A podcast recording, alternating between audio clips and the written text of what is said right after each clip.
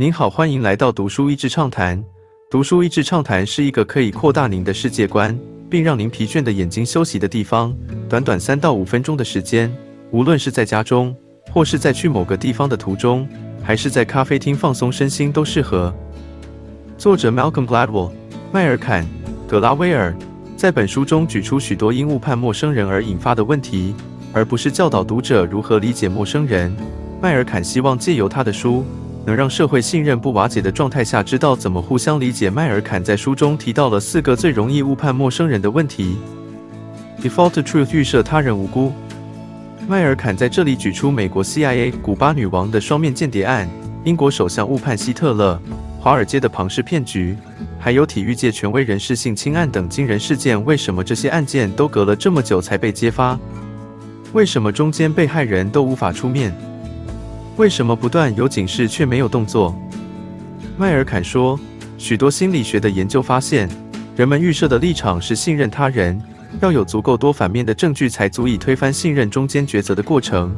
更是因为他怎么可能会让这样的情况更难被揭发？迈尔坎的论点是说，这是人类社群生活所必要的。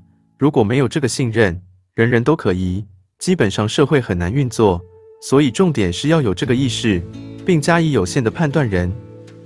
Transparency 对于表里一致的迷思。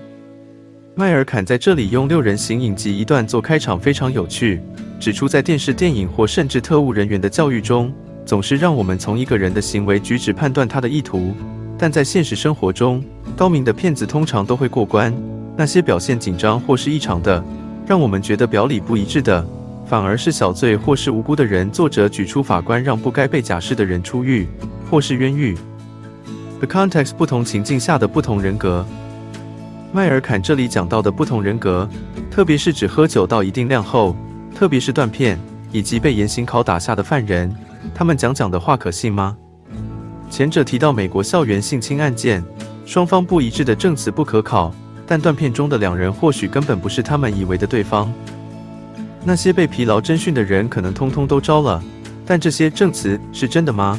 还是是为了停止受苦想出来的故事呢？Coupling 关键的外在条件，迈尔坎用几个犯罪或自杀时间，发觉通常有些特定因素才会促使极端行为发生。例如，大都市犯罪超过一半的比例都发生在少数区域，或是欧美历史中的自杀情况与当时容易取得的自杀工具有密切关系。如果不看见这些因素，只是用更大量的盘查和巡逻，恐怕也只是事倍功半。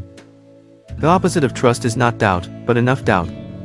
信任的相反不是怀疑，而是足够多的怀疑。今天的内容就到此为止了，十分感谢大家收听读书益智畅谈节目。如果对我们的内容感兴趣，欢迎浏览我们的网站 dashiz 点 net，或是关注我们的粉丝团读书益智，也可以分享给您的亲朋好友。欢迎继续关注我们下一期节目，下次见。